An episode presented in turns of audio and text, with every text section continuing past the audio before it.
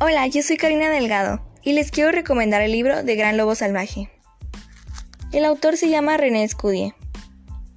¿Alguna vez has pensado que los lobos hayan sido antepasados de los perros? Bueno, pues les voy a decir el resumen. Turitus es un perro negro. Es abandonado en el arcén de una autopista. Lo salvará un viejo perro llamado Pompón, el que seguirá en su búsqueda de Gran Lobo Salvaje, el lejano antepasado de todos los perros.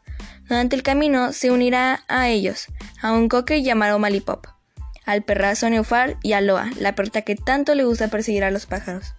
Allá arriba, en la montaña, después de tantas aventuras y peligros, ¿tú crees que encontrarán a Gran Lobo Salvaje? Bueno, y este ha sido el resumen. Te invito a que leas el libro de Gran Lobo Salvaje, está muy bonita la historia. Y esto ha sido todo. Gracias.